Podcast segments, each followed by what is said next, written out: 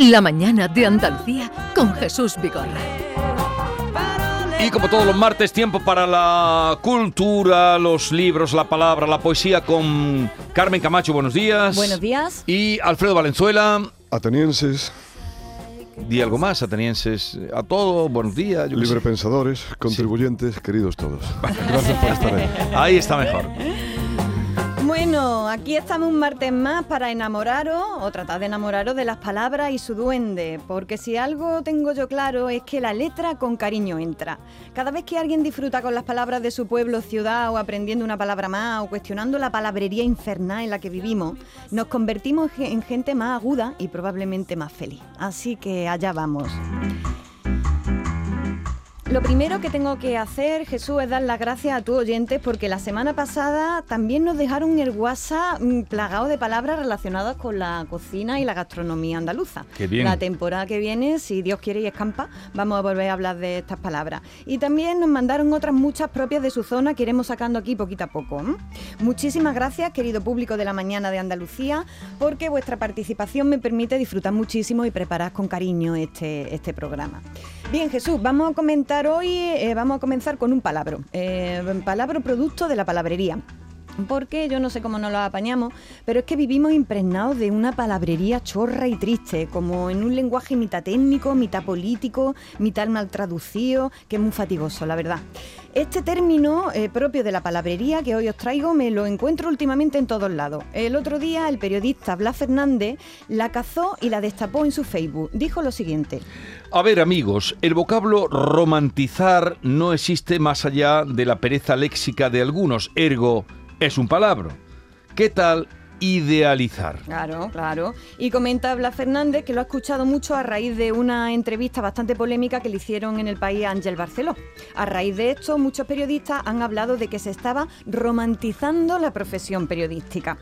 Bien, nuestro compañero yo creo que lleva más razón que un santo. Romantizar es un verbo que se ha puesto de moda, pero en el diccionario de la Real Academia Española no viene, desde luego. Viene romanizar, que es otra cosa y le hace también falta a algunas personas todavía que se romanicen. En inglés está el verbo romanticize y su traducción es idealizar. Yo creo que viene por aquí los tiros, que se trata de una mala traducción y que a partir de ahí pues, pues la gente que se quiere poner estupenda lo, lo- lo dice, ¿no? Pero cuenta la Real Academia Española en la respuesta a la consulta de si romantizar está bien dicho, dice que romantizar se emplea con el sentido de dar a algo carácter romántico y que el diccionario del español actual sí que lo recoge y marca como un término literario. Pero bueno, recogiendo, les recomiendo dulcemente que esquiven las palabras que se ponen de moda al retortero, como es el caso este de romantizar, que no indican más que la gana de ponerse una estupenda y de usar palabras con la intención de hablar mejor que nadie. Y ese es el camino más corto para decir nada más que tontería, soberanas tonterías.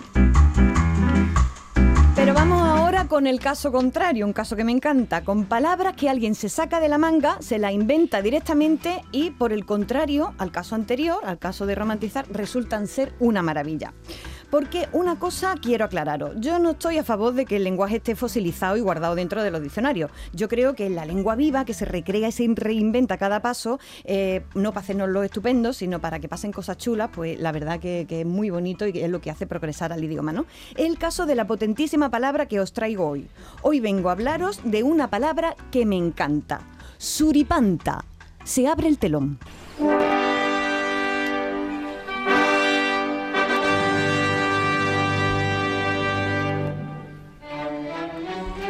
Suripanta. La leí por primera vez esta palabra hace justo dos meses en un excelente artículo de la querida Mar Abad y claro, me la apunté del tirón porque la misma fascinación que sentía la periodista por esta palabra la sentí yo de inmediato. ¿Sabéis lo que es suripanta? Ni idea. Pero bueno no es. Yo la he oído alguna vez, La he pero escuchado alguna vez, pero no sabes lo que es, ¿no? Me suena a un bicho, ¿no? Un animal. de las- Ah, No, ¿Qué no, será? se le aplica a una mujer y tiene carácter peyorativo, pero yo no Ah. llego mucho más allá. Bueno, pues como no podía ser de otra manera, en cuanto leí, eh, la leí esta palabra en el artículo, me fui de cabeza al diccionario y allí estaba. Esta es su definición. Jesús, ¿la puedes leer tú? primero, con uso despectivo, mujer ruin, moralmente despreciable. Segundo, mujer que actuaba de corista o de comparsa en el teatro.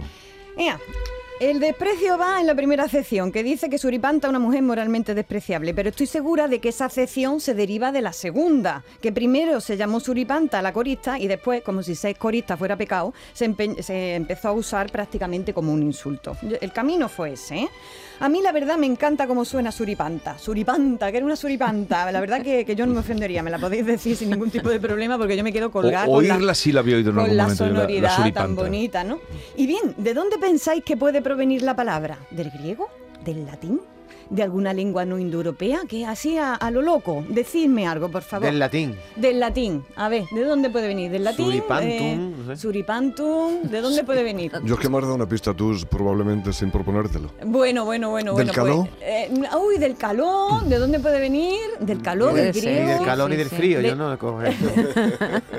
Pues bien, os Cero cuento, ni del latín, ni del griego, ni del caló, ni del sánscrito. La palabra suripanta tiene que ver directamente con la música que está sonando ahora mismo, A con ver. esta opereta escrita en el siglo XIX, en 1866, por Eusebio Blasco Soler. A ver. Este pícaro viejo me da que hacer. Si me descuido esta opereta que estamos escuchando, titulada El joven Telémaco, que por supuesto es una vuelta graciosa ¿no? de tuerca a la Odisea, la escribió el libretista Eusebio Blasco Soler en seis noches, ¿eh? seis días con, seis- con sus seis noches. Pues bien, en una de las escenas, un coro de señoritas ligeras de ropa hacía un coro griego, ¿vale? Y cantaban, como buen coro griego, en griego, sí, pero en griego inventado. ¿eh? En griego inventado. Aquello que cantaban no era griego ni era nada. El hombre lo hizo en seis noches, no se iba a poner a, a traducir del griego. Se inventó lo que cantaban como si aquello fuera griego.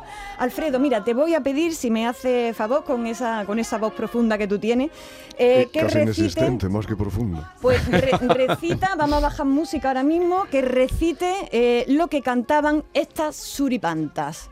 A ver, Suripanta, la suripanta, macatruki de somatén, sum faribum, sum fariben, maca trupitén, sangarinén.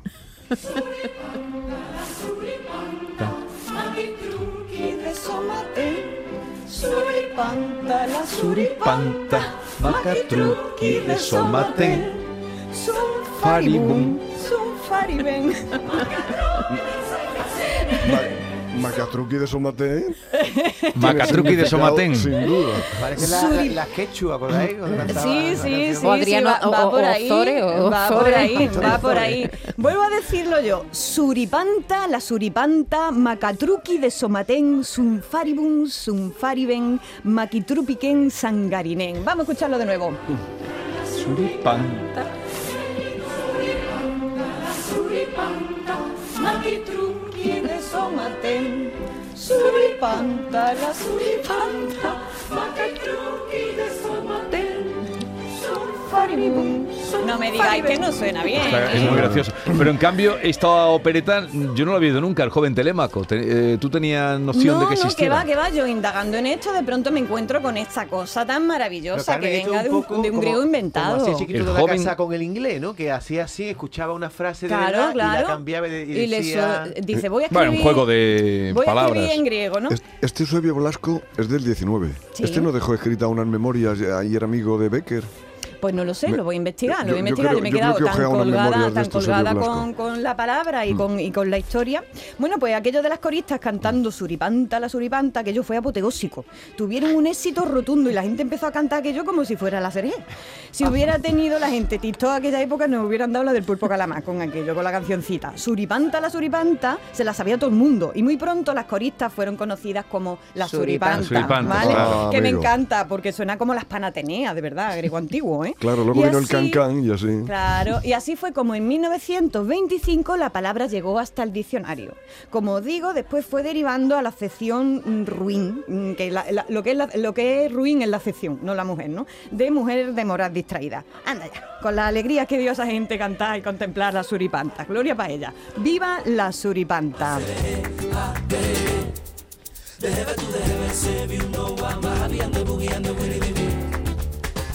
Pero es que la zarzuela y sobre todo lo- los estribillos o las canciones que tenían éxito eh, calaban rápidamente Claro. en el pueblo y las cantaba, ¿eh? ¿No? Y a día de hoy yo llevo cantando lo de la suripanta dos días, ¿eh? No, por eso entonaba muy bien.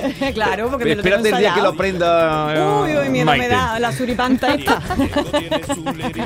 A ver, eh, quienes quieran enviarle palabras, propuestas, sugerencias, se admiten a el, bien al correo, al correo, al teléfono nuestro del WhatsApp 679 40 200, 679 40 200 o al Twitter de Carmen que es arroba, ya saben ustedes, hay Carmela A con 5 A finales. Hay Carmela A. Aquí sí que podríamos decir, y sin carácter de corrección política, palabras y palabras. Palabras Sí, y sí, palabras. Sí, totalmente, totalmente. Por cierto, el otro día leí, ya que estábamos hablando de palabras, que no sabía que existía, comprobé y existe, que vosotros no sé si la habéis conocido. Digo, esto es un error de un- una errata que ponía Sandio. Sandio. Ah, Sandio. no, sí, eso es medio tonto.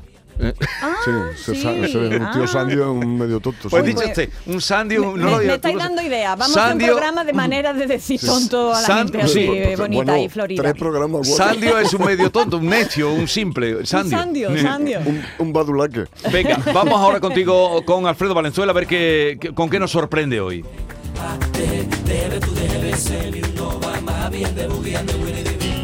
I said it hit, ha, the They the heaven to the heaven, Sam. You know I'm a hobby and the boogie and the winning.